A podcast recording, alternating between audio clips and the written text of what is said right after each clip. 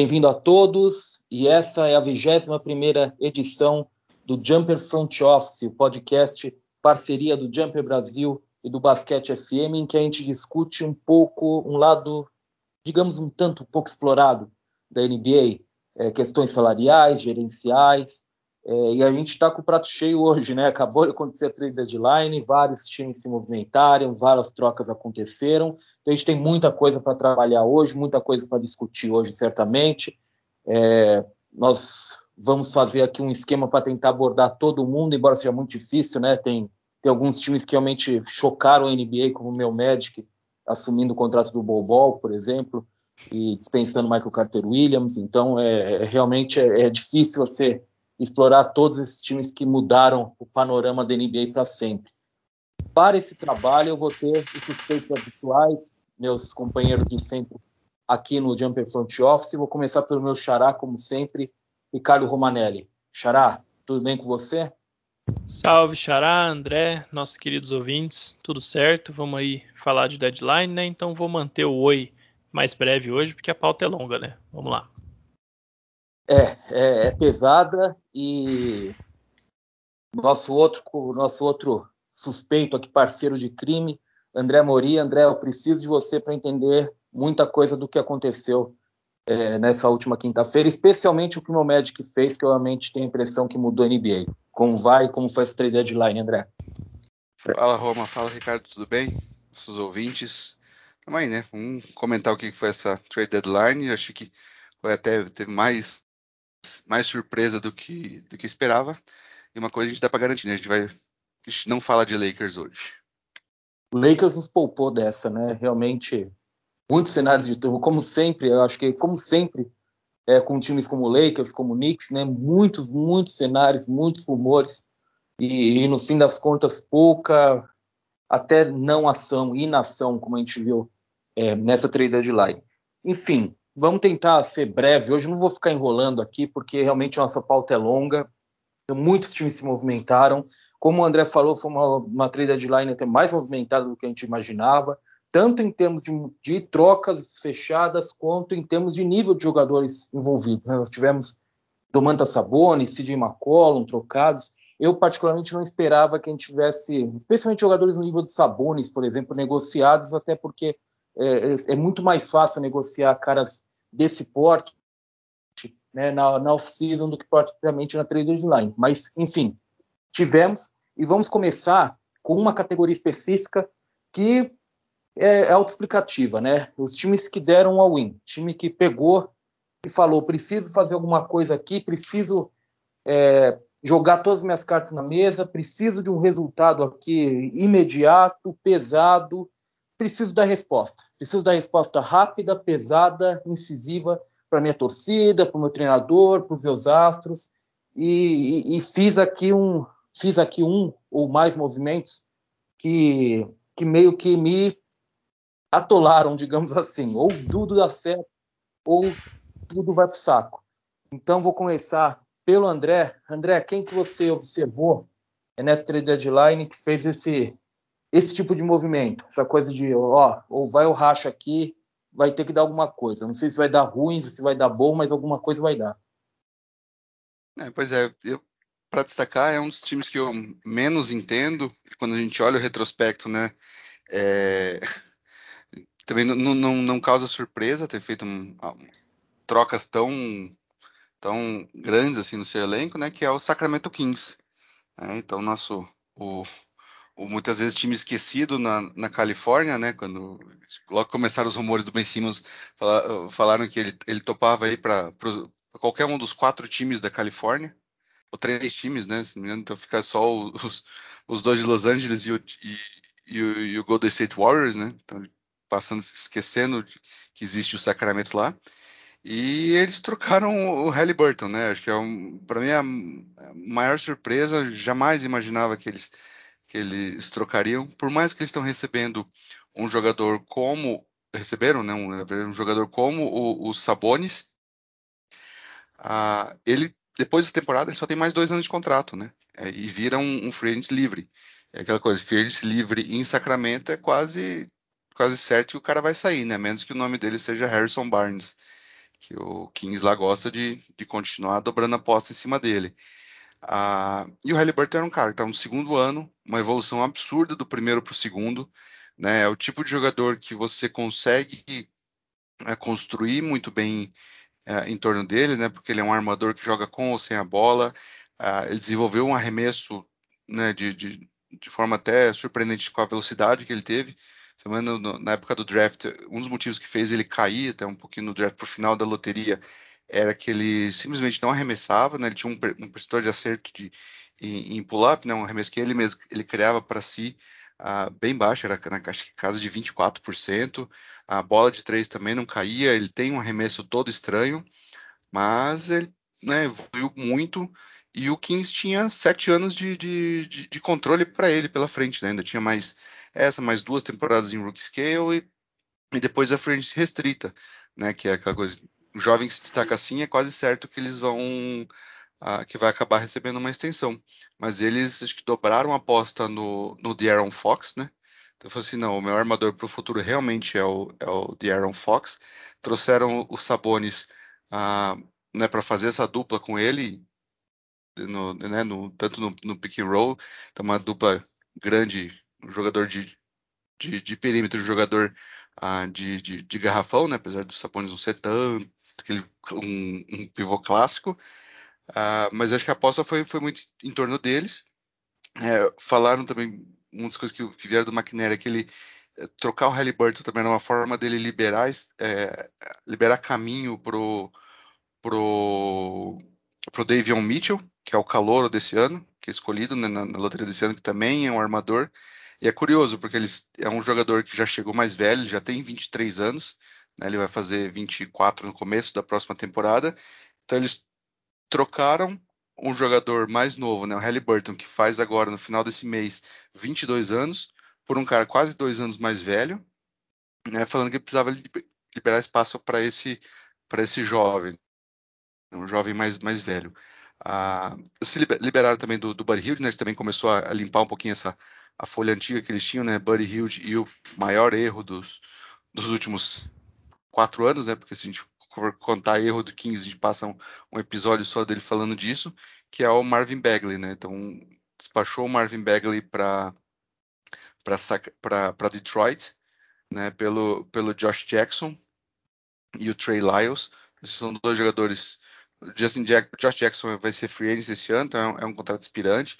Retomou a carreira lá no Grizzlies, recebeu uma grana boa no, no, no, pay, no, no Pistons nas últimas duas temporadas, aí na casa de 5 milhões, mas também dificilmente renova, né? E o Trey Lyles é um, é um, é um, ala, um pivô, é, ala pivô mais. Uh, mais veterano, apesar de somente 25 anos, mas ele tem uma, uma team option para 2022-23, né? É, então, assim, foi uma troca, essa troca menor. Receberam também, pegaram também o, o tava quase esquecendo o Dante de Vincenzo, é um bom armador, né? Que está no último ano de contrato de rookie. O Bucks ah, já estava escrito que ele que trocariam ele, né? Porque ele, o Bucks já chegou naquela época de, de, começar a ter que escolher qual jogador fica né, entre dois e três, ter que escolher um aí. Então eles fizeram uma aposta no, no Grayson Allen, também um pouco no, no Jordan Nwora, né? Que veio do, do Grizzlies também. É, então ia acabar so, ele ia acabar sobrando, então para não perder, uh, deixar perder ele por nada, né? O, o Bucks se meteu numa troca ali. Uh, e o Kings recebeu. Então, assim, o Kings tem um, tem um, um, um núcleo, assim, de certa forma interessante, mas eu não acho que seja. É, é um, apesar de a gente estar chamando essa categoria de all-in, acho que é mais um all-in eles imaginando que fazem, né? Que eles, eles imaginam que agora eles estão em, em, em, em condição de, de, brigar pelo play-in. Um, que eles acham que play-in vai ser playoffs, né? Que gente sabe que não é, não é bem por aí. E tá bem complicado para eles tentarem, né? Eles estão aí. Uh, quando estão dois jogos e meio atrás do Blazers, que é o atual décimo colocado, apesar de que o, o Blazers também vai cair uh, bastante nessa, na, nos próximos uh, nos, até o final dessa temporada, né? Mas o Kings vem numa, numa vem caindo cada vez mais. Não sei se se, se, se vai conseguir. Eu acho que esse all-in vai ser foi um all-in furado Mas é, esse é o, é o time que eles vão que eles vão pra, até para a próxima temporada, né? Porque já agora para a próxima temporada eles já vão ter aí 106 milhões em, em, em cap, em 11 jogadores e tendo que resolver essa free agency do, do Dante de Vincenzo, né? Que deve, deve acabar renovando, deve ser alguma coisa acima da, da acima da, da mid-level, a menos que eles façam, repitam o que fizeram com o Bogdanovich. Né?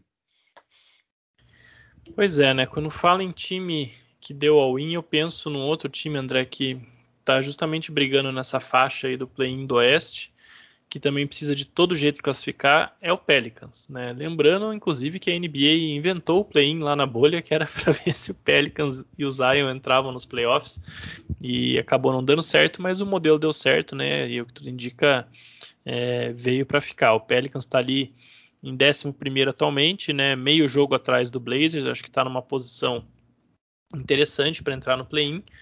É, acho que tem uma boa chance né, de, de conseguir classificação para o play-in esse ano, né? Para playoffs o buraco já é mais embaixo, mas apesar disso eu não vejo com muito otimismo aí essa troca que eles fizeram. Né? É fato que eles estavam já buscando um armador veterano desde a última off-season, né? A gente viu rumor aí de Kyle Lowry, né? Um cara que o Pelicans ia buscar, abriu mão do Lonzo Ball, inclusive de uma maneira é, bem estranha, né? Nem tentou renovar com ele. É, e o Lonzo está lá agora fazendo sucesso no Chicago Bulls. Trouxe o Devontae Graham para tentar tapar buraco, mas não era exatamente o que o time precisava. E agora traz o CJ McCollum aí na esperança que ele vá ser esse cara, né? Mas primeiro que o CJ não é um armador, né? Ele é um pontuador, é um cara que consegue carregar a bola ali, né? Organizar minimamente um ataque, mas ele não é esse armador é, realmente organizador, esse cara que faz a bola girar, que talvez seja o que você vai precisar num time, né? Com, com, com grandes pontuadores no front court, né? Como o Zion, o Brandon Ingram e o Jonas Valanciunas que está ali também. Mas não acho que o CJ é esse cara. É, ao mesmo tempo, ele também não é aquele é, espaçador de quadra que vai ficar num canto, ele também precisa ter a bola na mão, ele precisa né, é, criar ali o arremesso dele a partir do drible. Então, é um veterano que vai sim ajudar o time a alcançar essa meta né, de, de play-in aí, quem sabe, esse ano. Mas é um jogador que eu acho que para a sequência não, não orna com o resto do que o Pelicans tem. Sabe, é um jogador de 31 anos já, tem mais dois anos de contrato além desse, né, 33 e 35 milhões, né, o Pelicans que é um time que tem aí nessa temporada 133 milhões em salários e para o ano que vem já tem 139, né, então é, é um time bem caro para o que entrega, para o que rende em quadra, e claramente a gente vê o resultado aí de uma troca de um, um David Griffin, né, que, que é o presidente de operações de basquete lá, ameaçado no cargo, precisando entregar resultado, né, ele já deve saber que não tem a boa vontade da, da direção da franquia para mais um ano aí sem entregar né, uma classificação para playoffs, alguma coisa assim, mesmo aí com todo esse cenário de lesão do Zion, né, ninguém sabe o que está acontecendo com o Zion tal, isso aí aparentemente não está servindo de muleta para ele.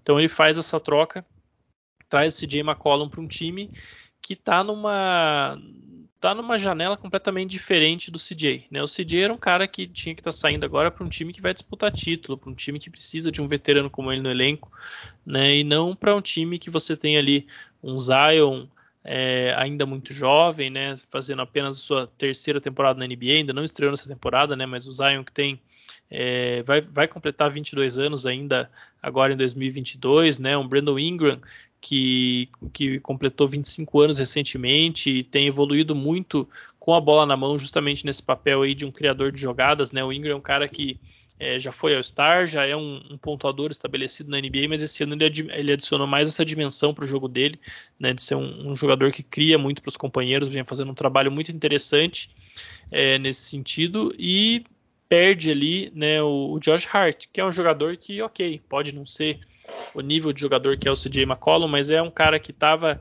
na mesma faixa etária ali mais ou menos, né, um pouquinho mais velho que o, o Ingram e o, o, Zion, mas um jogador que está né, nessa mesma é, janela aí, vinha crescendo junto com o time, né? Ele mesmo recentemente é, deu uma entrevista dizendo que o, Willie Green, né, o técnico que assumiu o Pelicans essa temporada, mudou a forma como o Pelicans é, organiza o sistema ofensivo, isso permitiu que ele, né, Hart, pudesse ficar mais com a bola na mão, pudesse criar mais. A gente vinha vendo ele mais ativo na pontuação, participando mais do jogo, né? Ele, tanto que ele chegou lá em Portland é, em apenas dois jogos, claro, é muito pouco, mas está lá com 25 pontos de média, né? Porque se tornou rapidamente a, a principal é, arma do time no perímetro, né? Então, é, diante de tudo isso, eu não gostei desse movimento, sabe? Eu acho que é, o Pelicans trocou flexibilidade e um pouco mais de potencial por um jogador que, que é um bom jogador, sabe o que, o que é agora, né? A gente sabe o que é o CJ McCollum agora, mas que você baixa um pouco o teto desse time. E, francamente, não é o que a gente queria ver para o Pelicans, né? Que se a gente for voltar aí dois anos e meio atrás, mais ou menos, na época do draft de 2019, era o time com mais potencial de toda a NBA, né? Tinha acabado de trocar o Anthony Davis para o Lakers por um pacote ali que incluía Ingram, Lonzo Ball, Josh Hart, né? E também várias escolhas de draft, ou seja, três jogadores de muito potencial os três que se mostraram, inclusive, muito bons, muito bons mesmo, né? É, o Lonzo, um, um, um, titular de altíssimo nível num time que é candidato à final do Chicago Bulls, o Ingram, um jogador já em nível All-Star pela terceira temporada consecutiva, e o Josh Hart, que nessa temporada aí vinha se firmando como um titular de ótimo nível na NBA também, além de todas as escolhas e além, é claro, né, de você ter é, o Zion Williamson, a primeira escolha daquele draft de 2019, que era a primeira escolha mais aguardada da NBA desde o próprio Anthony Davis, né, sete anos antes. Então, quando a gente olha é, o que era esse Pelicans, né, o que se projetava para ele, as decisões erradas desde então, né, troca é, primeiro troca pelo Steven Adams, depois troca o Adams pelo Valanciunas, né, essa situação de pivô ali parece que, que eles não conseguem acertar. É, depois, né, você abre mão do, do Lonzo Ball, né, faz uma troca do Drew Holiday, que, ok, dentro daquela circunstância foi boa, mas você não, não consegue repor né, com a mesma qualidade. É, depois você traz o Devonte Graham para o experimento, agora o CJ McCollum. Então, é um time que parece que não sabe o que, que é, não consegue acertar o seu caminho, né? Já trocou nesse meio tempo de técnico duas vezes, agora parece que acertou com o Willie Green, mas tá pecando muito ali no elenco que bota né, para o Green treinar. E se mesmo que esse time né, dê um all-in, até por isso a gente está falando dele agora, é, e deve melhorar e deve competir mais essa temporada, eu acho que para os próximos dois, três anos que seja, a perspectiva para o Pelicans é pior do que agora. Né? Eu acho que tendo ficado com o Hart, né, não tendo trocado a escolha, tendo ficado ali com outros contratos, tendo feito outra troca para rolar esses contratos para frente, né? Porque o Tomás Satoransky é, era um inspirante agora, mas você podia ter mantido esse slot salarial, né, trocando por outro tipo de jogador, né, desistiram do Nikhil Alexander Walker, que foi na troca também, né, acabou sendo redirecionado para Utah, né, foi para o Jazz, mas também é um jogador que eles draftaram, né, com, com certa expectativa aí, é, não faz muito tempo também, então diante de tudo isso, eu não, não gosto muito da direção que o Pelicans foi. Né? Foi uma direção em que o Griffin está buscando segurança no emprego, está buscando um resultado imediato, mas eu acho que a longo prazo isso vai contribuir para baixar o potencial do time e, inevitavelmente, deixar o Zion insatisfeito que é, a, o nível de felicidade do Zion em New Orleans é papo para a gente gravar uns três podcasts, né? Então vou encerrar por aqui meu comentário sobre o Pelicans. Eu, eu acho interessante, até no que você estava falando, Xará, sobre o, Pelicans, eu acho que a troca Blazers-Pelicans com o McCollum é muito lucrativa, são dois times, é, o Pelicans particularmente pegando, a, pegando o, a posição do Blazers como o que, que a gente está vendo nos últimos anos, porque é, o, o, Blazers, nesses últimos tempos, ele foi um time que se estrangulou financeiramente para tentar montar alguma coisa em torno do Damian Lillard, e parece que a cada mudança que fazia deixava a coisa mais estranha, mais, sabe, mais sem, mais sem sinal de que ia para frente. O, Pelicans pegou, o Blazers está se limpando e o Pelicans com essa troca ele pega lugar do Blazers. Ele, ele vira esse time que vai se estrangular financeiramente para tentar construir algo em torno do Zion. E a cada mudança que faz é mais estranho. Você começa com uma coisa meio estranha e você vai mexendo, e isso ajuda a transformar mais um Frankenstein o elenco que você tem. É muito estranho o que o Pelicans faz. É, o David Griffin está tentando salvar o emprego dele, então sabe que trocas assim são feitas quando o cara está tentando salvar o emprego, mas é, é difícil. É, é, difícil você ter anuência com isso. Passando para uma próxima categoria, a gente separou aqui os times que estão tentando salvar a temporada. E aí, salvar a temporada, acho que a gente pode falar em vários níveis, né? Salvar a temporada é fazer um movimento um pouco mais agressivo, um pouco mais arrojado, ou para se você está fora do play-in, você entrar no play-in, ou para quando você está ali no, na zona de play-in, você se garantir nos playoffs, quando você está ali na zona de playoffs, você tentar dar um passo acima. É, sabe, você tentar transformar a sua temporada em algo mais relevante um pouco. Tirando, obviamente, esses que a gente já falou, né? Kings, Pelicans, que são times que realmente é, pegaram o elenco deles e é, espremeram ao extremo, né? Fizeram uma, uma aposta realmente que vai ao racha. Aqui a gente está falando de times que fizeram movimentos um pouco mais agressivos, mas não, não é que, que também tenham eliminado suas opções. Eles realmente tentaram dar um passo à frente, imediato, mas é, não, não, é como se o futuro deles tivesse sido devastado por isso, ou possa ser devastado por isso. Agora eu vou começar pelo Xará. Xará, quem você acha que se encaixa nesse, nesse padrão aqui do time que está tentando é, dar um up na temporada, né? Dar, dar, uma salvada aí no que tem por hora, tentar dar um, subir um patamar aí na, na, em termos competitivos. Bom, aqui a gente tem que comentar a troca do Sixers e do Nets, né? É, envolvendo aí Ben Simmons e James Harden. É, a gente viu aí muito comentário, né, que é, é, ah, o Harden e o Embiid talvez não dê certo, o Harden tá velho, extensão do Harden, como é que vai ser, Harden tá fora de forma, tudo isso, né, são pontos realmente válidos, mas eu acho que a gente tem que olhar essa troca de outra perspectiva, né, a gente tem que olhar que o Sixers estava numa situação com o Ben Simmons é, sem pisar em quadra, onde você tinha um, um, bom elenco ao redor do Joel Embiid. Eu acho que o time do Sixers é bom, as peças encaixam, fazem sentido juntas, mas é óbvio que o Embiid estava muito sobrecarregado, né? Tava faltando realmente essa segunda estrela para jogar ao lado dele e não, não ia ser uma situação sustentável, né? Você precisava resolver isso essa temporada, até pelo nível que o Embiid está jogando, né? E no leste aí, apesar de você ter times muito fortes, né? Heat, Bucks, próprio Nets, agora vamos ver como é que vai ficar, Bulls eu acho que também não tem nenhum bicho papão, então, né, talvez a torcida do Sixers olhando o Embiid jogando daquele jeito, pensou, opa, talvez seja o nosso ano de chegar numa final de conferência, quem sabe numa final de NBA. Então, o Sixers tinha que resolver essa situação do Simmons, né? Então, é... e aí quando você olha no começo da temporada, é... tinha gente defendendo que o Sixers trocasse o Simmons por Malik Beasley e escolhas de draft do Minnesota Timberwolves, né? Depois, ao longo do ano, a gente foi vendo né? Ah, tem que trocar para o Kings pelo De'Aaron Fox, né? Ou trocar para o Atlanta Hawks pelo John Collins. Né? Então, quando você sai desse patamar de troca que parecia possível pelo Simmons para você trocar ele pelo James Harden, não tem como a gente olhar isso sem, né, mesmo com todas as questões, todas as dúvidas, não tem como olhar isso e não dizer que foi uma grande vitória do Daryl Morey, né, que trouxe aí o Harden, um jogador com quem ele trabalhou durante tantos anos em Houston, tem aí uma relação é realmente bem diferenciada. É, e do lado do Nets, a mesma coisa, né? Você tinha uma situação com o Harden que começou a ficar incerta, a relação dele com o Kyrie, é, principalmente, né, pelos todos os reports que saíram, foi deteriorando demais ao longo da temporada. Né? No ano passado já tinha alguma insatisfação.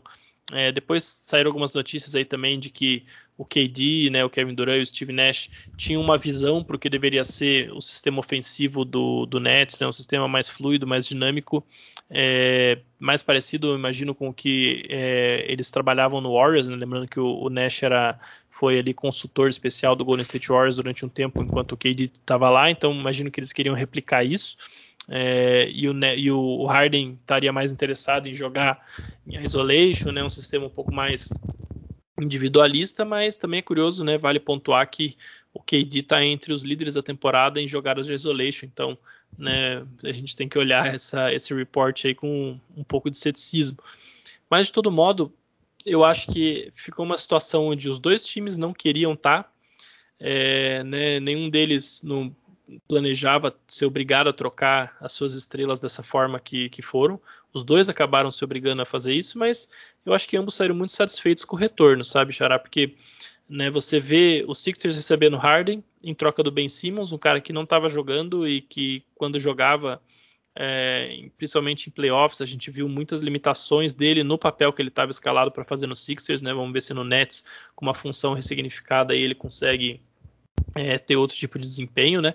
Mas no Sixers, para o papel que se esperava dele, e era o papel que se esperaria caso ele voltasse esse ano de novo, né? Claramente ele não ia mais render. E aí você adiciona o James Harden, que é um cara que, tudo bem, esse ano ele está desmotivado, né? Chegou fora de forma para a temporada, mas é um jogador que quando chegou no Nets ano passado, né? Na temporada passada, não faz muito tempo, é, a gente viu até ele frequentar ali brevemente né, uma conversa sobre será que o James Harden não tem que estar na corrida para o MVP, né? É um cara que mesmo desmotivado e fora de forma foi eleito pro All-Star esse ano, né? Não vai jogar, o Jarrett Allen vai ser o substituto dele, né? Anúncio dos últimos dias, mas é, de todo modo é um jogador que ainda está num nível muito alto e que o Daryl Morey sabe, conhece ele muito bem, né? Com certeza deve ter aí as suas táticas para motivar o Harden para encaixar ele no time do Sixers aí de acordo, em acordo, claro, com o Doc Rivers, né, o técnico da equipe. E o Nets, por sua vez, é, além de pegar o Ben Simmons, né, que é um, é um, cara que eu acho que vai ser bastante complementar ao KD e ao Kyrie, né, é, são, os dois são mais pontuadores e criadores, e o Simmons vai trazer né, questão de defesa, um cara que não precisa tanto da bola, apesar de ser um problema, né, você, o que você faz com ele no ataque quando ele não tem a bola. É, também um, um, um, jogador que consegue armar para os seus companheiros, né? Ele, em vários anos no Sixers, ele era sempre o jogador que mais criava bolas de três para os companheiros ao redor da liga. Então, enfim, o Simmons ele, ele traz ali umas vantagens bem interessantes para o seu time no ataque, se ele estiver disposto realmente a fazer esse papel aí de terceiro, muitas vezes até vai ser a quarta opção ofensiva, né? Porque o Nets tem ali é, um Perry Mills, um Seth Curry, jogadores que eu imagino que vão ter precedência sobre o Simmons num, num sistema ofensivo quando estiverem todos em quadra juntos. Né? Então, e ao mesmo tempo o Nets ele adiciona dois é, é, jogadores bem interessantes para o seu sistema, né? O Seth Curry, que vinha fazendo uma excelente temporada na Filadélfia, né? Desabrochou finalmente.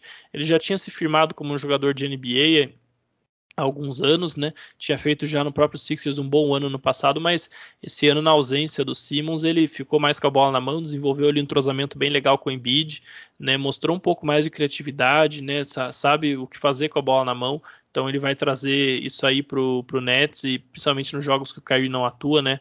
Por conta lá da questão da vacina dele, acho que vai ser um jogador muito importante nesse sentido. E o Andre Drummond, que né, depois de uma passagem ali bem desastrosa pelo Lakers no ano passado, ele esse ano na Filadélfia, jogando como reserva do Embiid, ele estava fazendo um papel é, mais interessante, ele entendeu talvez né, o, o tipo de, de papel que existe para ele dentro da NBA hoje, ele não vai mais ser aquele cara All-Star, né, que disputa aí é, sendo, sendo um dos principais é, pontos focais de um time no ataque. Então, pelo menos no Sixers ele vinha cumprindo esse papel e vai ser um jogador que vai ajudar muito o Nets também nessa posição, porque o Nets vinha apostando em caras como Lamarcus Aldridge, Blake Griffin, Paul Millsap, né, que foi para Filadélfia na troca também, todos veteranos que não deram certo, né, porque isso era um outro problema do Nets na temporada. Além da questão do Kyrie, além da lesão do Kevin Durant e além né, dessa desmotivação do Harden, essa sobrecarga do Harden, é, parece que tudo deu errado para o Nets na montagem desse elenco. Né? O, todos os bigs veteranos ali que eles apostaram não deram certo. Eu achei que o Blake Griffin, especialmente, ia dar certo, porque ele foi bem nos playoffs ano passado, mas é, realmente não, não foi. Né? O Bruce Brown, cara que jogou muito bem no ano passado, tanto na temporada regular quanto nos playoffs, deu uma regredida, não, não é mais o mesmo Bruce Brown do ano passado, né? Eles estavam tendo que apostar em, no Kessler Edwards, né? Buscando jogadores assim bem em final de banco, né? Só o Perry Mills praticamente deu certo ali do elenco de apoio que eles tentaram né, construir no off-season com jogadores mais veteranos. Então você recompõe a sua rotação. Né? O Joe Harris também, né? Estava esquecendo já de, de, mencionar, teve uma lesão no tornozelo, é, já não tinha jogado bem nos playoffs ano passado, teve essa lesão no tornozelo, ninguém sabe quando volta, está bem atrasado na recuperação. Então você, além de adicionar o, Ben Simmons, né, que é uma terceira estrela bastante complementar ao Kyrie e ao KD, ainda adiciona dois jogadores, né, o Seth Curry e o Andre Drummond, que rapidamente vão se tornar dois dos seus jogadores de rotação mais importantes né, principalmente enquanto ainda tem essa situação do Kyrie, a gente não sabe o que vai acontecer, né, não depende do Nets, não depende da NBA, só depende né, de leis que estão acima da liga e também a lesão do KD. Então é, é, a troca que nenhum dos dois times gostaria de ser obrigado a fazer quando essas situações né, do Simmons e do Harden começaram, mas eu acho que no saldo geral os dois saíram bastante satisfeitos da troca é, acabaram com as distrações que tinham, né? Tá todo mundo mais feliz aí nas suas novas situações e E vai ser interessante ver se nasce uma rivalidade disso, né? Eu estou bem interessado em ver isso. A gente tem visto uma NBA, né, onde cada vez mais os times são de aluguel praticamente, né? Monta ali dois, três anos, quatro, né? um time com, com uma, duas, três estrelas para disputar um título, depois todo mundo vai para outro canto. Então, estou é, bem, bem interessado em ver se vai nascer uma rivalidade, porque o Brooklyn e Nova York, né? Mas o Brooklyn especificamente tá, é, bem perto da Filadélfia. Você de trem demora uma hora e meia, né? O DJ Redick mesmo quando jogava no Sixers ele morava no Brooklyn, ele ia todo dia, né? Eu pegava o trem da estação do Brooklyn até Filadélfia dá uma hora e meia. Então são é, torcidas que estão muito perto uma da outra, né? Tem aquela rivalidade regional e teve uma série de playoffs em 2019 já que eram outros times praticamente, outros elencos completos, mas que já, já saiu alguma farpa ali, foi realmente bem interessante. E agora tem tudo, né, com, com todo esse pano de fundo para ser uma baita rivalidade. Eu torcendo muito por um confronto desses dois times nos playoffs. É, o, outro time que eu gostaria de colocar nessa, né, nessa categoria, né, e para mim foi tá sendo uma das maiores surpresas aqui no pela forma como ele transformou o elenco, né, para até para dar uma resgatada nessa na temporada, é o Celtics.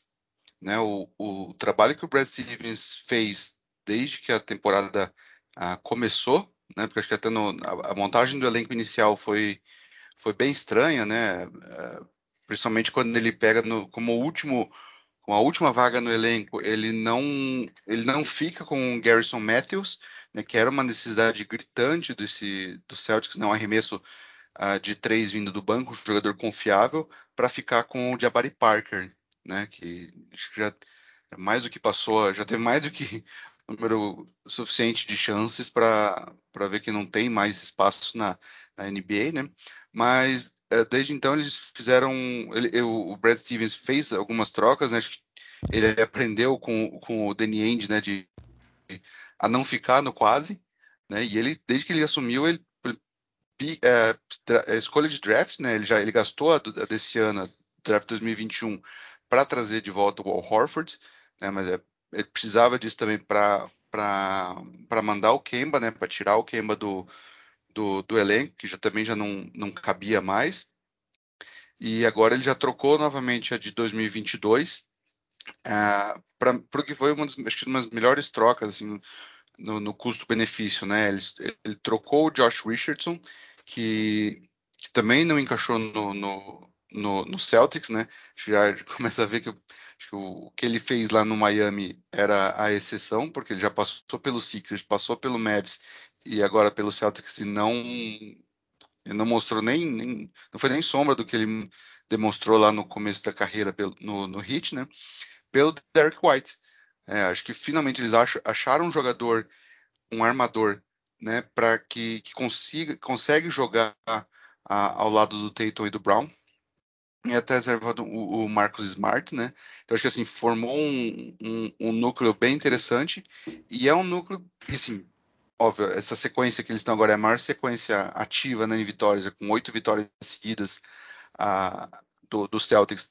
Uh, não começou só na, na, troca, né? Mas uh, dá, dá para ver como esse time mudou. Né? Trouxe de volta o Thais também, então o Dennis Schroeder, que também foi mais uma tentativa de armador, né? Que a gente, se for remontar e voltando, a gente vai desde, desde Isaiah Thomas, né? O Isaiah Thomas teve lá a lesão que aconteceu, foi a troca pelo Kyrie. Kyrie, a gente sabe muito bem o, o que aconteceu uh, quando nesse vestiário do Celtics. Do Kyrie tentaram o Kemba, né? Abriram mão de Terry Rozier também. Então, todos tentando achar um, um, um, armador e acho que agora finalmente acharam no, no tipo de armador ideal para para não precisar quebrar o Tatum e essa dupla Tatum e Brown, né?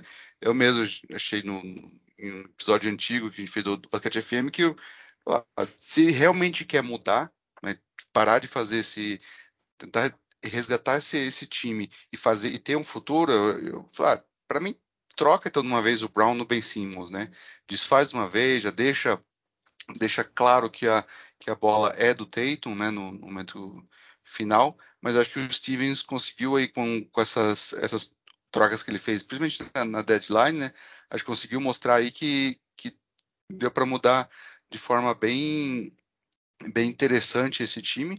Agora já é um time é, que também, já além de salvar essa temporada, acho que faz, o time faz muito mais sentido. Né? Você tem então hoje você tem ali o Robert Williams e Daniel Tice como pivôs, né? Primeira e segunda opções. O Horford está vindo mais ali como um, um, um, ala pivô, mas também pode, se for vir do banco, né?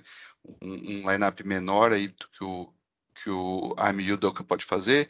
Então, Tatum e Brown, Smart e, e Derek White. Né? E no banco também o banco faz um pouco mais sentido com, uh, como falei, Daniel Tice, Grant Williams, né? o Aaron Nesmith, acho que ganha um pouquinho mais de espaço, também que na troca do George Richard também envolveu o, o Romeo Langford, né? que é mais uma das escolhas que acabaram não dando certo no, no, no Celtics. Uh, e o Peyton Pritchard. Então, acho que ficou um, um, um elenco mais uh, mais coisas que faz mais sentido e também abriu, né? O, o, Celtics abriu cinco vagas. Então, no total, eles, eles mandaram cinco jogadores em, embora, trocaram, né? Eles trocaram lá Bobol, o PJ Dozier, Bruno Fernando e, e o Ennis Freedom, né? Ennis Canter Freedom.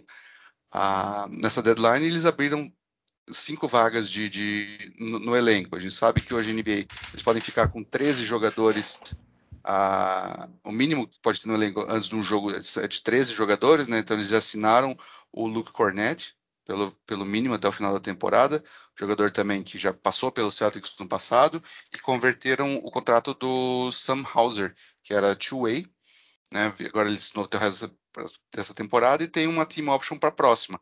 Então acho que o Celtics agora também vai vir bem, bem agressivo para o mercado de buyout. Né? Tem algumas necessidades aí nesse, nesse elenco. Eu não vejo ainda do, do Peyton Pritchard ter, teve alguns bons jogos esse ano. Acho que ele ainda não é um armador a reserva muito confiável. Então acho que eles devem tentar endereçar isso no, no mercado de buyout, né? Ah, talvez o Drag, que é o primeiro nome de destaque que apareceu. Tem o DJ Augustin também, que, que o Houston dispensou, né? Até para receber o, o, o, Bruno Fernando, o Dennis Schroeder e o Ennis, Ennis Canter. Uh, então são nomes que estão aí no mercado. Acho que o Celtics vai ficar, vai ficar bastante de olho aí nesse, uh, nesse buyout pode, pode fazer um, um barulho considerável. É, eu, eu, fiquei surpreso com o Celtics. A gente está tão acostumado a ver o Celtics todo ano fazendo troca para ficar abaixo do cap, meio que andar de lado, né? O Brad Stevens mostra que, que realmente é um pouco diferente do que a gente estava vendo antes, né? Graças a Deus o torcedor, o torcedor queria, a minha impressão é que o torcedor do Celtics queria se matar cada trade deadline com as trocas que eram feitas, pela falta de ambição. É bom ver o Celtics com um pouco mais de ambição, né? Não sei exatamente até onde isso vai, mas é, é bom ver o Celtics fazendo movimentações com um fim claro, não com um fim, né, é, assim, vulgar, digamos assim. Não é a melhor palavra, mas para o torcedor, que é você render um, uns milhões aí para o dono do time, né? É, a gente criou aqui uma, uma categoria é, especificamente gente estava sentindo falta de discutir uma troca específica é, que aconteceu na trade deadline e essa categoria a gente deu o período carinhoso de giro de 360 graus. É, são dois times que basicamente fizeram uma troca e, e se, se, saíram do lugar, saíram muito pouco do lugar. Né? É o tipo de troca que eu particularmente adoro. Acho fascinante esse tipo de troca em que duas equipes tentam trocar problemas. Então eu vou passar pro Xará. Xará, você vai falar de um dos lados dessa troca fascinante que rolou na quinta-feira, né? Exatamente, né? Estamos falando aí da troca do Dallas Mavericks e do Washington Wizards, né? Então, basicamente a troca envolveu o Kristaps Porzingis, né, indo para para Washington em troca do Spencer Dinwiddie e do Davis Bertans, né? E foi bastante curioso até que a gente viu, é, não tenho dados, tá? Mas eu falo com segurança que deve ser a primeira vez que um letão foi trocado por outro letão dentro da NBA, né? Onde a gente viu o Bertans sendo trocado pelo Porzingis e basicamente os dois times trocando de problema, como você disse, né? Curiosamente, é, dois jogadores que, que foram contratados originalmente para serem ali né, os, os, parceiros ou os segundos né, na, na rotação é, das, das, estrelas dos times, né? Então o, o Wizards contratou o, o Dinwiddie esse ano para ser o número 2 do Bill e o Mavs, né, fez a troca ali alguns anos atrás para que o Porzingis fosse o número 2 do Luca e os dois não deram certo. É, No caso do Porzingis teve muita lesão envolvida, mas principalmente, né, né o que todos os reports dizem aí, é, os dois tiveram problemas, né? O, o, o Dinwiddie teve problemas de relacionamento com o Bill e o Porzingis teve problemas de relacionamento com o Luca. Então, para agradar as estrelas, os, os times acabaram trocando esses dois jogadores. É curioso que o, o Porzingis ele tem uma player option né, em 2024, então né, acho que dificilmente ele vai sair desse contrato, a não ser que ele esteja muito infeliz em Washington. E o contrato do Dinwiddie também vai até 2024, mas tem uma parte não garantida grande ali no final, né? Ele dos 18 milhões, só 10 milhões são garantidos. E no caso do Bertans, ele tem uma player option também em 2025. Né, esse contrato do Bertans, inclusive, foi um dos maiores assaltos que um jogador fez recentemente com uma franquia na NBA, né? Ele teve sim uma boa temporada lá nos arremessos, tudo mais, mas é, o Wizards se emocionou completamente ali quando deu para ele essa renovação né, de, de cinco anos ali com salário na faixa de 16, 17 milhões. É, eu acho, inclusive, abrindo um parênteses aqui, que quando ele optou em não ir para a bolha porque ele estava com medo de estragar as chances dele na free agency, eu teria ficado com a pulga atrás da orelha, sabe? o cara falou: não, bolha, não vou, já fiz o que eu tinha que fazer para garantir meu salário e vocês que vão lá para Orlando brincar na Disney, porque eu não vou, não. Mas, olhando pelo lado do Mavs, é, né, o André vai comentar mais a parte do Wizards, olhando o lado do Mavs, é, eu acho que é uma aposta, primeiro para você mudar um pouco o estilo. O Porzingis ele forçava o Mavis a jogar com, com quintetos mais altos, primeiro porque ele é muito alto, mas muitas vezes você tinha que ter outro pivô com ele dentro de quadra, era um quinteto um pouco mais complicado. Né? Com o Dinwiddie, principalmente, você tem um cara que pode ser ali um, um criador secundário para o Luca, é, não é um grande arremessador, Dinwiddie nunca foi, é, não estava fazendo uma grande temporada no Wizards, né? além da, da questão dele não ter é, se entrosado lá com, com o Bill e tudo mais. Ele também estava voltando de uma lesão, né? Ele rompeu o ligamento do joelho na, na última temporada dele com o Nets no ano passado, então estava voltando disso. Ainda está num período de adaptação, mas eu acho que é um é o tipo de armador que você precisa ter realmente ao lado do Luca.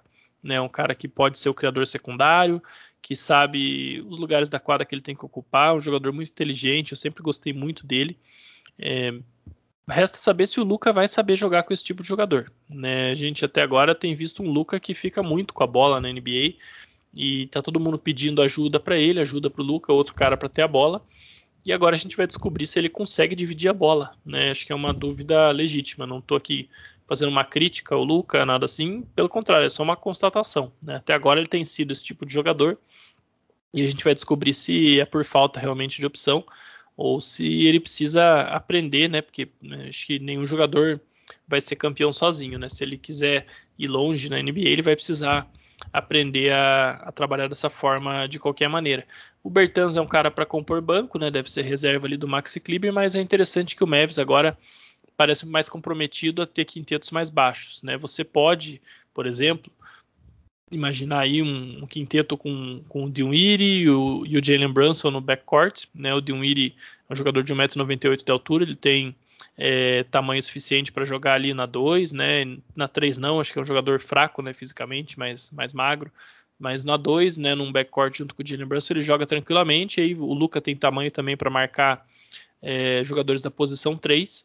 Né, e aí você consegue ali botar na 4 e na 5 um Dorian Finney-Smith, né, ou Maxi Kleber e mais um Dwight Powell, né, você tem um quinteto um pouco mais flexível, um pouco mais versátil, é, tanto ofensivamente quanto defensivamente. E acho que essa foi a palavra de ordem para o Mavs, né? Flexibilidade, tanto dentro de quadra quanto fora. Porque por mais que o contrato do Bertans seja um problema, agora você transformou um contrato ruim em dois, né?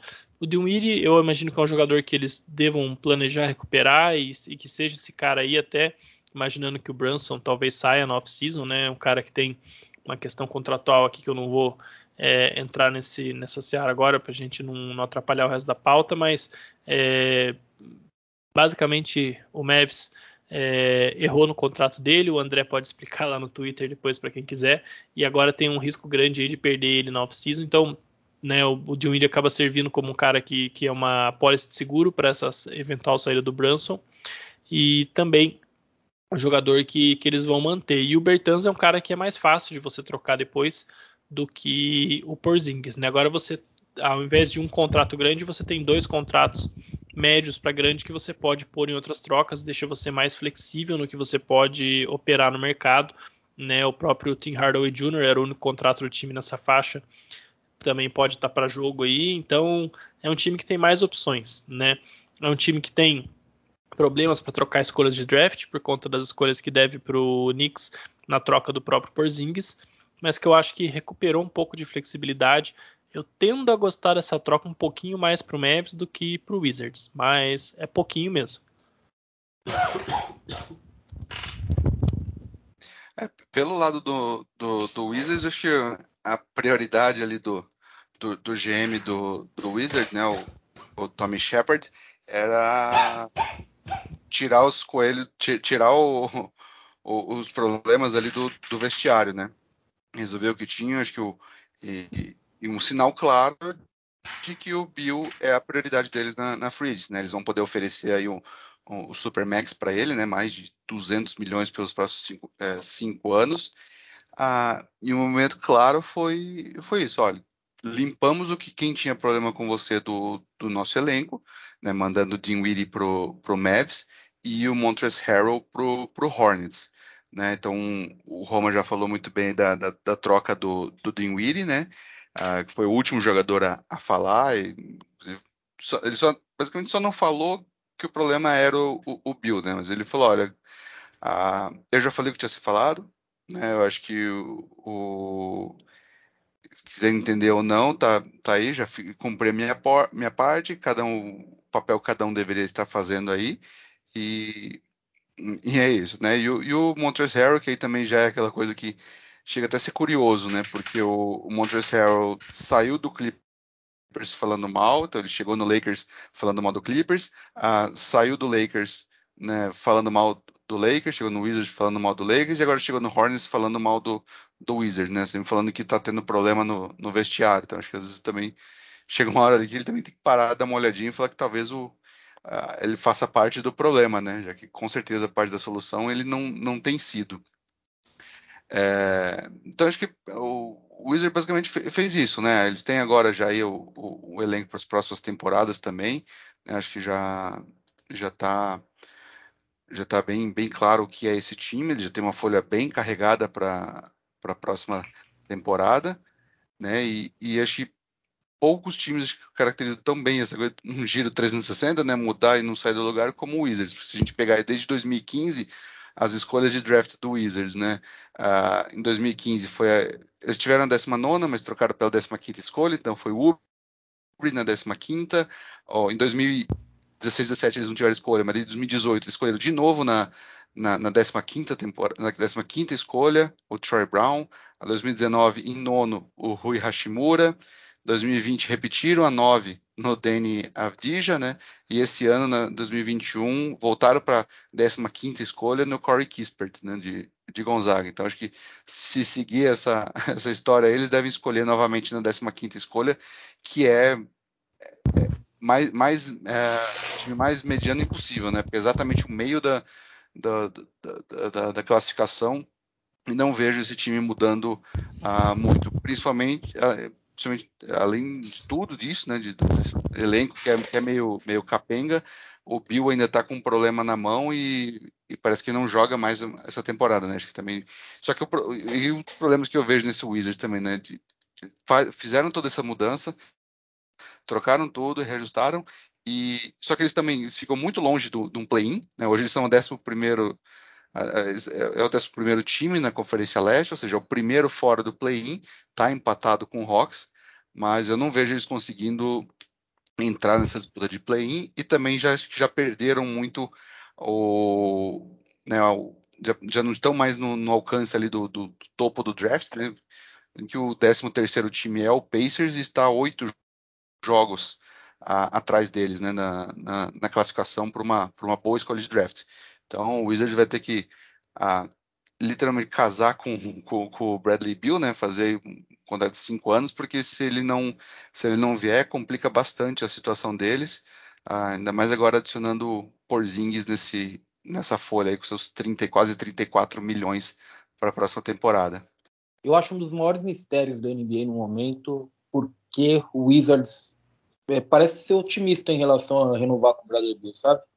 E me, me deixa perplexo que o Wizards é, esteja tão otimista que ele está entregando algo para o Bradley Beal que, que seja que, que deixe emocionado a ponto de, de continuar em Washington. É impressionante como ano após ano eles apresentam produtos que na melhor das hipóteses, são medíocres em torno do Bradley Bill. O Bradley Bill também não ajuda porque constantemente é machucado, né? Mas enfim, eu acho que a gente vai discutir um pouco mais o Wizards mais para frente, certamente, porque ele é uma das, uma das, provavelmente uma das histórias da próxima off-season. Mas quem também vai ser história na, na off-season, na próxima, em várias outras, são os times que a gente vai tentar abordar agora, que são aqueles que fizeram negociações claramente pensando no futuro, não agora, mas mais para frente times que pensaram em reconstrução. A gente tem um time particularmente que pensa numa, numa reconstrução diferente, né? É, pelo menos na minha visão, que é o Blazers. Já tem o Astra que é reconstruir tudo em torno dele. Você tem times que realmente já colocaram tudo, já deram sinais que estão colocando tudo por terra e começando do zero. É, sabe, eu, eu, eu acho que esses são os times provavelmente que fizeram o melhor trabalho em geral. Quando a gente pega o coletivo dos times que, que fizeram trocas, é, daqueles que a gente separou aqui, provavelmente são aqueles que, que me deixaram mais me deixaram mais claro o que estão tentando fazer, é, as perspectivas de troca foram mais bem definidas. Enfim, eu, eu vou começar agora pelo, pelo Xará. Xará, quem que você destaca para a gente, times que fizeram negociações claramente, não para agora, mas vamos lá, o que, que a gente pode construir de agora em diante para as próximas temporadas, produtos para o futuro mesmo. Bom, acho que o primeiro deles tem que ser o, o Pacers, né? É, trocou o Sabonis, trocou o Levert. A gente viu muitos outros jogadores do Pacers envolvidos em rumores, né? Tem o TJ Warren, que é um contrato aspirante agora. Tem o Miles Turner, que eu acho que a lesão é, no pé atrapalhou um pouco o valor de troca dele, mas de fato o time acabou trocando o Sabonis e trocou né, o Caris Levert. A troca do Levert é, por escolhas de draft, o contrato do do Rick Rubio ali, basicamente, né? Não sei se é um cara que o Pacers vai ter interesse em renovar ou não, né? Sign and trade é difícil para jogador desse nível, mas enfim, né? Tem ali é, um jogador que se precisar contar com ele no elenco, é, dá para pagar e mas, mas é difícil até pela lesão, né? O Rubio a gente não deve ver ele jogar aí mais de metade da próxima temporada. Mas o mais interessante dessa troca, obviamente, é o Tyrese Halliburton, né? A troca que ficou todo mundo sem entender nada. Mesmo quem gosta dos Sabones, e eu sou um cara que, que eu gosto do Domantas Sabones mais do que a maioria das pessoas, eu acho que é, de todos os pontos de vista, né, de, de, de potencial, de mesmo Sabonis ser um All-Star, mas de potencial, de estilo de jogo, de idade, de situação contratual, o Tyrese Halliburton, né, sob qualquer ângulo que você olhe, ele é um, um jogador, né, um ativo mais interessante para você ter no seu elenco. Ele tem apenas 21 anos de idade, está na sua segunda temporada, é, tem mais dois anos aí de contrato controlado, né, com, com salário de calouro. É, nos últimos 24 jogos dele antes da troca, é, alguns desses sem o De'Aaron Fox, né, por isso que é uma amostra interessante para analisar, né, como é que ele estava jogando sendo o principal armador do time. O Halliburton ele vinha fazendo 17 pontos, 9 assistências com apenas 2.6 turnovers de média, é, 43% de aproveitamento nas bolas de 3, 87% nos lances livres, né? Ele que nesses dois anos de NBA tem aí o aproveitamento acima de 41% na linha de 3, né, um número muito interessante para um armador jovem. É, se a gente for olhar estatísticas mais avançadas, é, de 93 jogadores que tinham tentado, né, isso aqui tudo estatística do momento da troca, tá? Então me perdoe se tiver alguma coisa defasado, mas é pouco.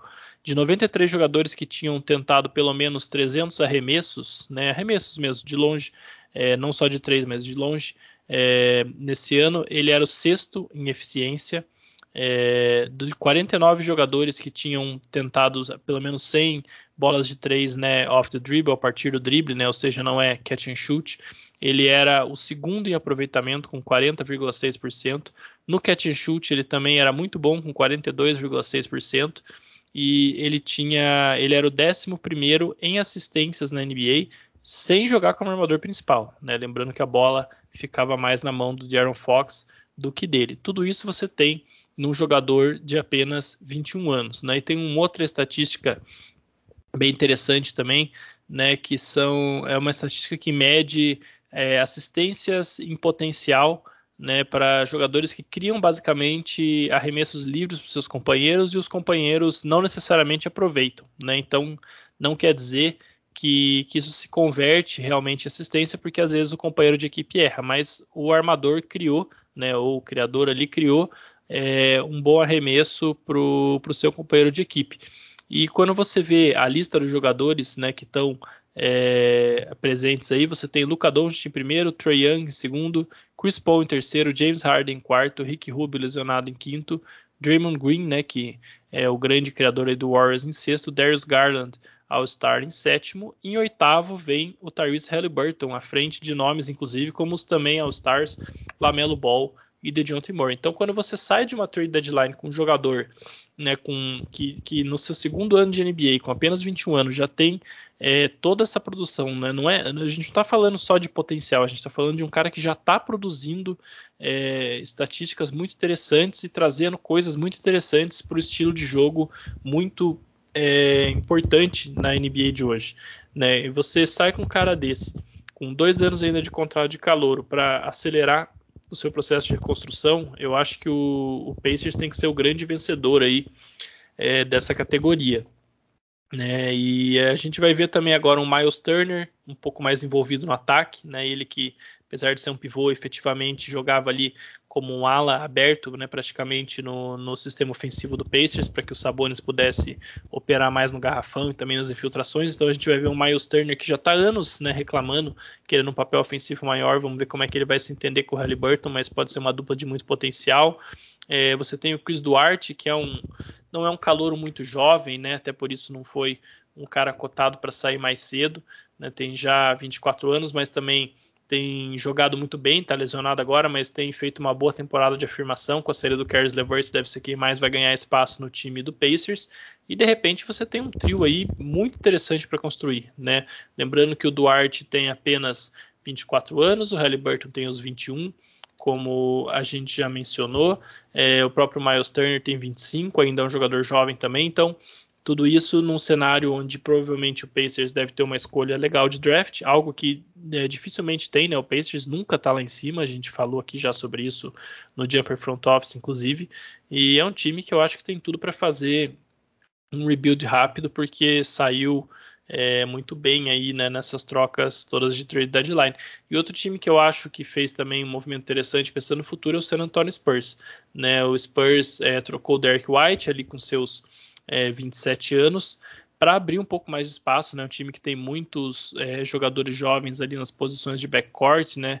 E eu acho que principalmente o, o Devin Vassell vai ser é um jogador que vai se beneficiar muito aí dessa saída do Derek White, que era um jogador que já estava aí numa outra linha do tempo, né? O, o DeJounte Murray, que foi o Star agora, tem 25 anos, é, e daí você tem vários jogadores aí, né? Tem o, o próprio Vassell tem 21, né? Você tem jogadores de 22, tem o Lonnie Walker ali, tem o Josh Primo que chegou no draft desse ano, né? Então você tem ali toda uma geração de jogadores mais jovens que o White não necessariamente estava, né? Um cara que está mais se aproximando aí do seu auge da NBA do que esses que precisam ser desenvolvidos. Então, eu gostei desse movimento do Spurs aí de é, abrir um pouco mais de espaço para os jovens, né? Um time que também pouco a pouco aí vem tomando um pouco mais de consistência, tá aí brigando por play também esse ano e, e, que, né, tem tem jovens talentos ali. Vamos ver como é que eles vão se desempenhar agora com um pouquinho mais espaço nesse backcourt. É, acho que o, o, e outros dois times que acabaram até fazendo uma troca entre eles, né? E, e dá para colocar nessa mesma categoria de pensando no futuro por situações bem distintas, né? Acho que é o, é o, o Clippers e o, o, Blazers, né? Ah, o Clippers que praticamente inaugurou aí a, a, a semana da trade deadline, né? Foi a primeira troca de impacto. Ah, quando eles mandaram, eles fizeram a troca do, do Eric Bledson, Keon Johnson, uh, Justin Winslow, né, e, e, e, uma troca de segunda rodada de 2025 pelo, pelo Robert Covington e o Norman Powell, né, para o Blazers. Ah, foi a primeira troca e que já causou a maior surpresa pela, porque achavam que, que, que o Blazers conseguiria mais pelo, pelo Robert Covington, né? E, e também não esperavam que, que trocasse o, o, Norman Powell, principalmente depois de terem dado para a ele, né, a 90 milhões a, na free agency, né? Foi um contrato, ele assinou na, na free agency um contrato de 90 milhões e 5 anos. Uh, e o, o Blazers já abriu mão deles para o Clippers. E o Clippers, assim, como tem feito a maioria dessas das trocas, né, das mudanças que ele faz no seu elenco aí, desde que eles uh, trouxeram Kawhi e, e Paul George, é, o movimento é certeiro, é rápido e, e, e, praticamente ninguém, não teve nada vazado, né? O time age muito bem.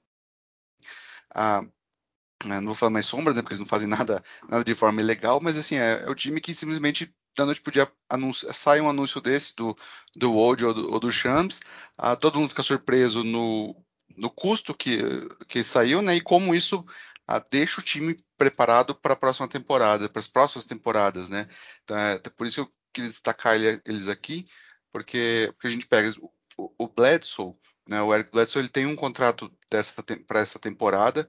A temporada que vem, dos 20 milhões, se não me engano, 3 milhões somente são, são garantidos. Né, que ele tinha, ele tinha uma data dessa, desse valor garantido antes do calendário da NBA virar, né? O calendário sempre vira em 1 de julho. Ah, quando ele chegou no Clippers, ah, rapidinho já o, o, o, front office do o Lawrence Frank, né, que é o é quem comanda o front office do Clippers, ah, já sentou com, com o Rich Paul, falou, ó, vamos, me ajuda um pouco que eu te ajudo um pouco também, ah, vamos mudar essa data do, do, de corte, né, para o seu contrato virar garantido ah, para depois, para o novo calendário, né, da, da NBA, ah, se me engano ficou dia 6 ou 7 de julho, ou seja, quando passa aquele período de moratória, é onde os times podem, podem de fato assinar, então ele viraria um asset, um asset muito bom para trocas, né? depois do de, na época do draft até o começo da free agency para a próxima temporada. Mas o Clippers tinha um sério risco de acabar ficando com esse contrato morrendo e tendo que dispensar ele, né? Tendo que dispensar ele na frente porque eu com certeza o Clippers, nem o Blazers ou qualquer outro time que, que pegue esse contrato do Bledsoe nos próximos meses não vai querer pagar 20 milhões para ele, né? Acho que é fora de cogitação, é 19,3 uh, milhões, né? para ser mais, mais preciso. E, e, o Clippers, se tivesse que dispensar o, o Eric Bledsoe, eles não poderiam trazer ninguém nesse valor, né? Porque o time está tão acima do, do, do, do, teto salarial que não faria. O único, benefício que esse time seria é que teria é, a, é, uma diminuição na luxury tax, né? E quando você tem como dono Steve Ballmer, né, com mais de 100 bilhões de, de fortuna pessoal, a luxury tax não é problema. É, tanto que essa troca, só essa troca aumentou em quase 20 milhões a, a conta de Luxury Tech só, somente para essa temporada. Né? Então, acho que agora o Clippers. Ah, muita gente falou, quando, quando veio a notícia que o Paul George talvez perdesse toda a temporada por esse, essa, essa lesão que ele, tá no, que ele tem no, no, no cotovelo, né? Era de que, ah, então troca o que tem que trocar e, e segue, segue o barco para a próxima, próxima temporada. Vai lembrar que o Clippers não tem a escolha da próxima temporada, né? Então não, eles não, não, não, vão, não têm um benefício de fazer, por exemplo, o que o, o que o Mavs fez, né? Aquele mini tank rapidinho, ou o próprio Raptors nessa temporada, né? O, o Mavs fez em a temporada 17-18, que rendeu o Luca, e o, o Raptors fez nessa última temporada, né, com tanto de problema de lesão que teve, Covid, enfim, que rendeu a eles a quarta escolha, né, o, o, o Scottie Barnes. Então o Clippers não tinha, não podia se dar esse luxo, né, então eles fizeram um movimento que acho que foi, foi excelente né, para essa temporada, né, consegue uh, navegar essa, essa temporada aguardando essa uh, questão do Paul George e o Kawhi. Infelizmente Norman Powell machucou né, agora, parece também uma coisa que basta um jogador chegar no Clippers que ele a, acaba tendo algum tipo de lesão, infelizmente. Ah, ele deve perder, se não me engano, ele perde ficar um mês fora com alguma lesão, lesão no, no pé. É, não tem oficial, é no dedão, um dedão do pé, mas eu vi gente falando em um, em um mês, talvez fique mais tempo.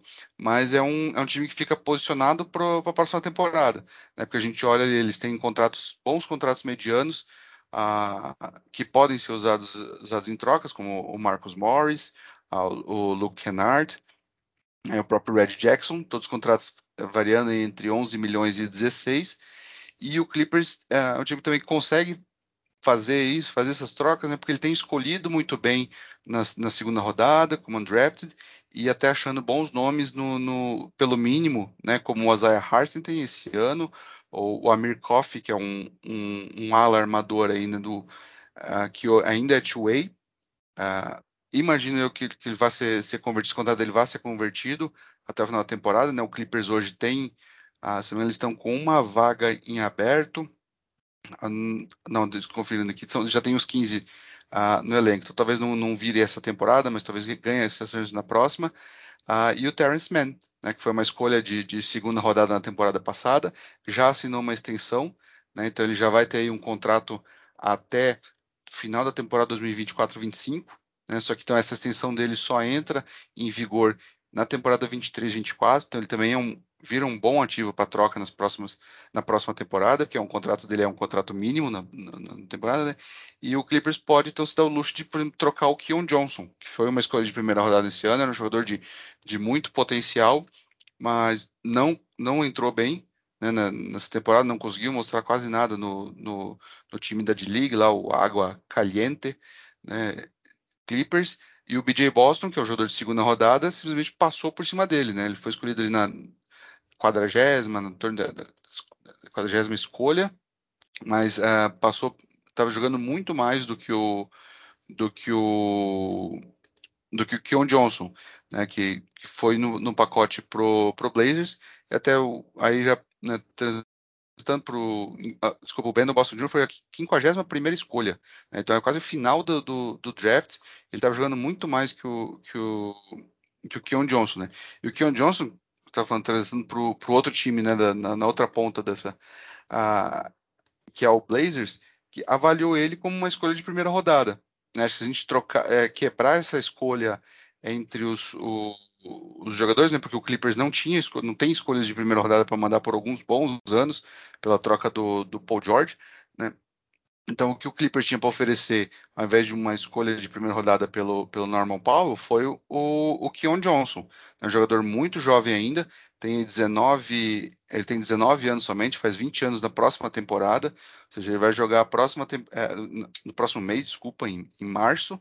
Ah, então, ele vai jogar a segunda temporada dele quase completa com 20 anos, é um jogador muito novo, e o Blazers pode, né, viu nele um com esse potencial de primeira escolha. Então, eles dizem assim, ah, eu não vou conseguir ah, achar nenhum jogador nesse nível com alguma escolha de primeira rodada que alguém possa estar me oferecendo para 2022 ou 2023, né, que pudesse estar me oferecendo pelo Norman Powell ou mesmo pelo Covington. Então, assim, foi muito, acho que foi uma troca separadinha, assim, Norman Powell, ah, pelo Keon Johnson e o Eric Bledsoe. Então, Bledsoe faz, faz a troca para bater salário, né, e pode virar um novo asset para troca. Keon Johnson como a escolha de primeira rodada e a escolha de segunda rodada que o Clippers mandou é, pelo Robert Covington. Acho que muita gente também ficou muito surpresa de que o Covington ter saído por um preço tão baixo, mas é aquela coisa, né? já é um jogador de 31 anos. O salário dele era 13 milhões. Não é tão simples fazer uma troca assim, né? um, um, um, um contender né? que quem poderia ser o mais, mais uh, interessado no jogador como o Covington, né? Uh, não é qualquer troca que consegue fazer.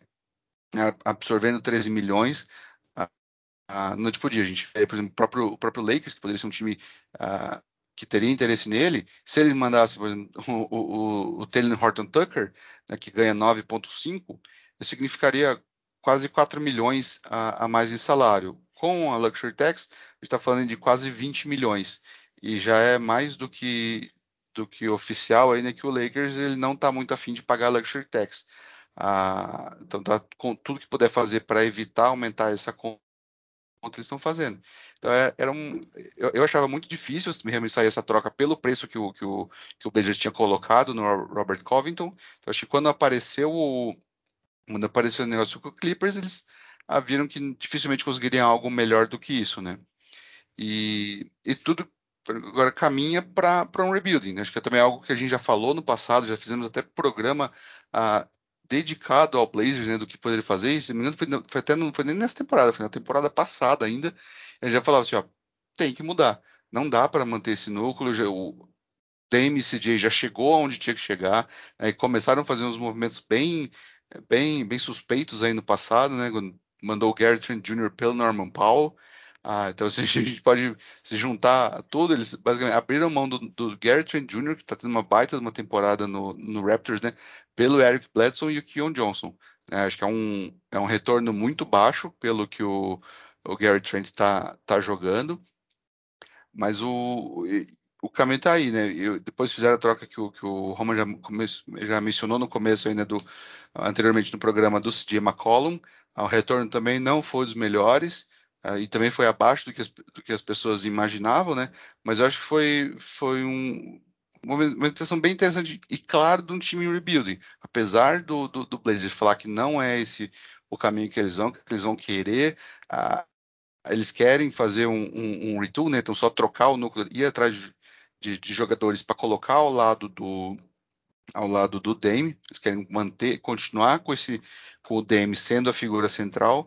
Uh, eu não vejo isso como o melhor caminho. Né? Acho que eles poderiam aproveitar essa essa época, essa lesão, própria lesão abdominal aí que o, que o Dame vem tratando desde a, desde a da Olimpíada, né, no final da temporada passada, pela Olimpíada, a, vem, vem uma escolha, deve vir uma, uma, boa escolha de draft, tentar achar. O Blazers é um time que, que até de certa forma drafta, drafta bem, né, no, fora desse, desse top 5, consegue achar caras, é, bons jogadores, é, alguns até demoram um pouco mais para explodir, né? Como foi o próprio Garrett Trent Jr., que demorou um pouco mais. Agora, nessa temporada, o Anthony Simons, né? Que está tendo uma temporada muito boa e, e, acho que agora ganha ainda mais, protagonismo com a saída do, do CJ McCollum, né?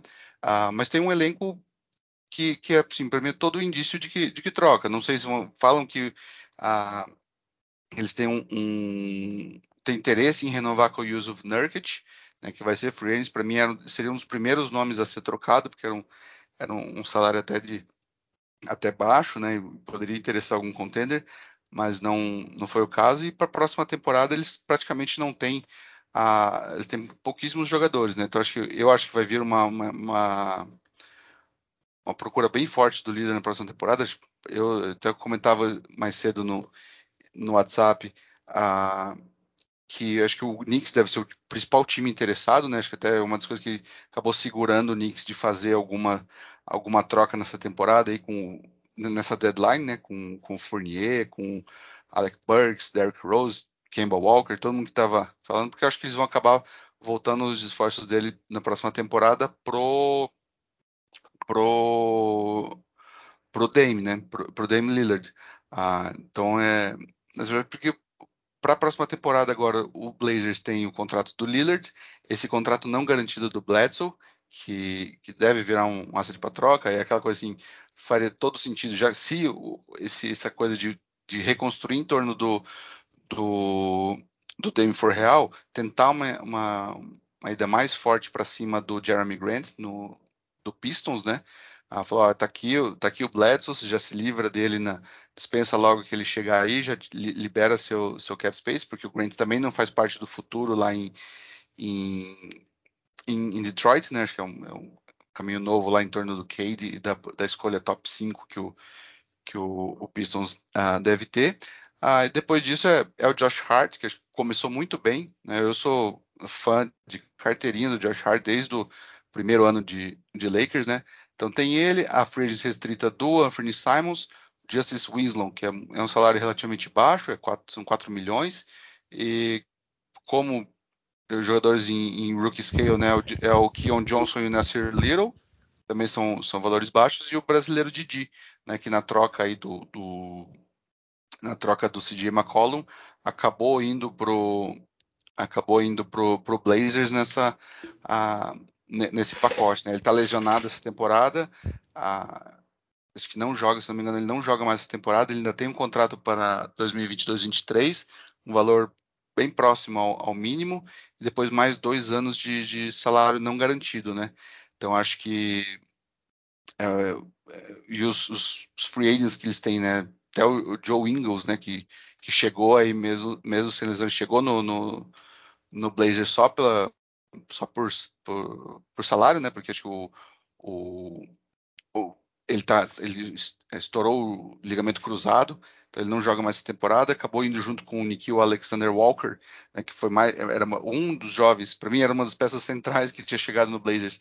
Eu achava que ele, ele ficaria no, no Blazers, né, também é um jovem em contrato de rookie scale, que poderia ajudar é, numa, numa, transição para um, um próximo núcleo, né, ele e o, e o Anthony Simon sendo a dupla do, do futuro, pelo menos até achar a, alguém para construir de forma definitiva num cenário pós pós Lillard, né? Mas o Ingles também não deve não deve renovar na, na, na próxima temporada. Ele ele simplesmente machucou agora já em, em né, nesse ano em fevereiro mesmo. Então ele deve levar pelo menos até a próxima deadline para estar tá 100% e voltar para voltar às quadras, né? Então é para mim é reconstrução. Eu não consigo enxergar esse, esse, esse Blazers como um time que vai, vai de fato reconstruir uh, em torno do, do Dame Lillard. Né? Então acho que é, eles fizeram uma free agency ainda, ainda com, com um GM interino, né, que acho que é até curioso de, de ver isso, que ele, ele teve. Ele, ele assumiu interinamente, porque ainda há uma, uma busca por um nome para substituir de forma oficial o Neo mas a dona do, do, do, do, do Blazers deu carta branca para ele trocar e ele de fato fez, fez mudanças bem grandes nesse, nesse elenco aí do, do, do Blazers. Né? É, o Blazers, eu, eu, sinceramente não sei exatamente o que esperar. Vamos, vamos ver exatamente. Acho que é, não, não é o season para se pensar em, em, grandes, em grandes mudanças, digamos, de grandes jogadores disponíveis que vão realmente ajudar a a mudar o cenário do Blazers e que aceitem para Portland, e, enfim. É, é, algo que outra das coisas que a gente vai discutir um pouco mais para frente, mas é, é, é, difícil enxergar ainda exatamente como isso vai se materializar de fato. Queria perguntar primeiro para o André, depois já, já aproveitar, pode passar para o Xará, se tem alguma última questão aí, algum time que passou meio em branco, é, que vale é, a, gente, a gente citar pelo que fez ou pelo que não fez na trade deadline, né? É, vocês acham que, que tem alguém que a gente está tá passando por cima que merece menção? Só duas menções rápidas ao, ao Miami e ao Houston. Né, foram dois times que, de certa forma, estiveram ativos, fizeram trocas. São trocas bem pequenas, é bem verdade. Né? O, o OKC mandou o, KZ, o, o Miami é, enviou o KZ Okpala para o OKC. Né? E é uma troca que parece é, parece besta, até sem, sem, motivo algum, até porque o OKC dispensou o Casey Okpala. então é, seria bacana deixar o porquê desse, dessa troca, né? O Heat é um time que ah, ele não tinha muitas vagas, não, acho que só tinha uma vaga em, em, em aberto no seu elenco ah, e estava muito próximo da, da, da, linha de luxury tax. Né? Eles vinham aí, acho que, se não me engano, 136,1 uh, milhões e a Luxury Tax é 136,6 uh, milhões, né? Então a gente sabe que o HIT não paga uh, não paga Luxury Tax à toa, então não tinha motivo algum para agora assinar na, no buyout um jogador uh, e ficar acima da linha de Luxury Tax. Uh, por isso, então eles fizeram essa troca para abrir a mão do abrir mão do Pala e a primeira um dos é, um dos primeiros beneficiados nisso, nessa troca, de ter, ter aberto uma, uma, segunda, uma segunda vaga no elenco, né, que eles já converteram o salário do Caleb Martin, né, que era two-way, uh, e, e, virou, assinou até o final da temporada um contrato regular. Né, então, por que e acabou assinando só até o final da temporada, não assinou um contrato de dois, três anos, como era o que, que eu imaginava, né? Acho que ele fez uma aposta nele mesmo, falou, eu tô bem, realmente ele está muito bem nesse hit, uh, consigo alguma, alguma coisa a mais, a mais, do que o mínimo né, na, pela próxima temporada, eu vou apostar em mim mesmo. Pior, pode ser eu volto aqui para o hit pelo mínimo, uh, mas aí com essa mudança ele, ele fica elegível ao, aos playoffs. Né, coisa que o, o, os jogadores de two-way, uh, originalmente eles só poderiam ficar 45 dias na, na, no time da NBA, né, o restante teria que ficar no, no time de, da D-League, mas as últimas duas temporadas a, NBA liberou ficar a temporada inteira, né, pelo, pelas dificuldades que os times passam com, com jogadores afastados pelo Covid, e, mas ficava, continuava a restrição deles aos playoffs. Então o Heat passa a ter isso, e o outro time que fez movimentações uh, menores, né? E acabou até resultando em, em dispensa do DJ Augustin e do Harmony Brooks. Uh, é o Rockets e também hoje com uma dessas vagas abertas uh, na, na, na, troca, né, pela dispensa, né? Dos dois mais o Ennis, Ennis Canter, que também nem chegou a, a, pisar em Houston, né, já foi dispensado logo depois da troca, é que eles converteram o, o contrato two-way também do, se não me engano, é Deshaun a Knicks, né, não lembro o primeiro nome dele, acho que é Deshaun, uh, um jogador que tinha muito potencial no draft, fez lá a temporada uh, entre o high school e o draft no, no, no time da D-League, né, o D-League Ignite, uh, mas ele não foi, é, não teve um resultado tão bom quanto o Jalen Green ou, o Jonathan Kuminga, né, é um armador, é um jogador bem interessante, tem um certo problema aí de, de, de controle de peso, né, cada vez que você olha ele parece que o bicho flutua demais esse peso, parece que ele está na escola do, do Harden, né? De conseguir da noite podia ficar magro, ficar gordo, uh, mas o, o Rockets já se aproveitou disso e já converteu esse jogador, eh, o contrato desse jogador para como regular, né? Então assim, algumas trocas vão por esse caminho. E só um último, já me alonguei bastante, mas só porque eu acabei esquecendo quando eu falava do Clippers, aí eles, eles liberaram o Ibaka, né, pro, pro Bucks. Então também é um momento receberam o Rodney Hood e o Sammy Odley parece uma, uma, troca boba, mas sim, o Ibaka tinha perdido muito espaço no, no Clippers, né? Ah, principalmente para o Isaiah Hartenstein e o, o, próprio Nick Batum, né? Como um, um small ball uh, five. Mas eu acho que é uma também que faz, faz a, a diferença no, front office, né? Como os veteranos, jogador do nível do Ibaka enxerga o time quando estiver na, na frente, né?